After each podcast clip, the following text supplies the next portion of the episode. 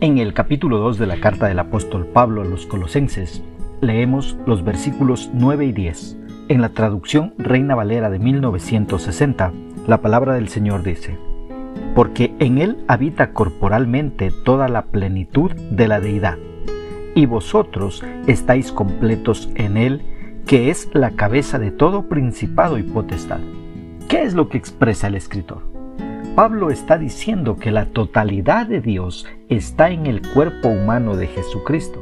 En otras palabras, Pablo está diciendo que Jesús es 100% Dios, así como 100% hombre. Jesús no puede ser un Dios a medias. Textualmente dice, en Él habita corporalmente toda la plenitud de la deidad.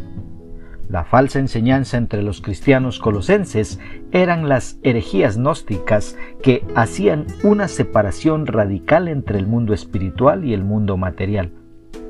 Es por esto que Pablo necesitaba poner en claro que toda la plenitud de la deidad habita corporalmente en Jesús, no en un sentido extraño ni en un sentido místico.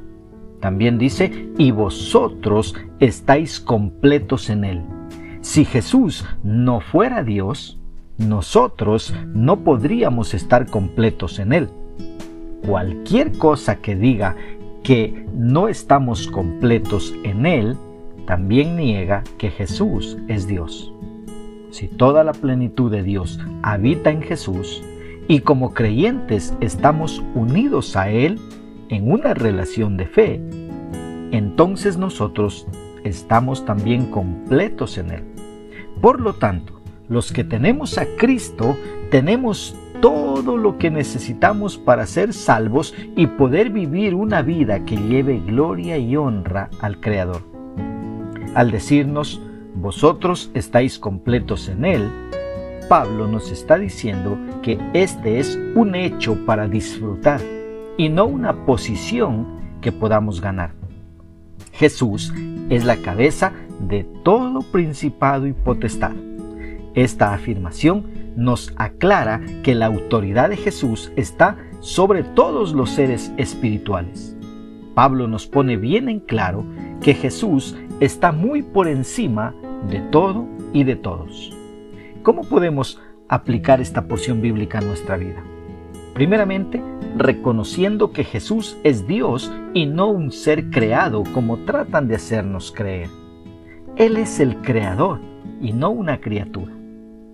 Una segunda aplicación, valorando lo que Cristo hizo por nosotros en la cruz. Nos dio salvación al pagar nuestra deuda por el pecado. Y ahora que somos hijos de Dios, en Cristo estamos completos y no necesitamos buscar nada más para llegar al cielo, ya que Cristo es el camino que nos lleva al Padre. Así que no busques otros caminos, busca a Cristo. Solamente Él te dará vida eterna y vivirás al lado del Creador por la eternidad. Una tercera aplicación. Entendiendo que solo Cristo es la fuente de todo conocimiento y del poder para vivir la vida cristiana. Que Dios nos ayude a poner por obra su palabra.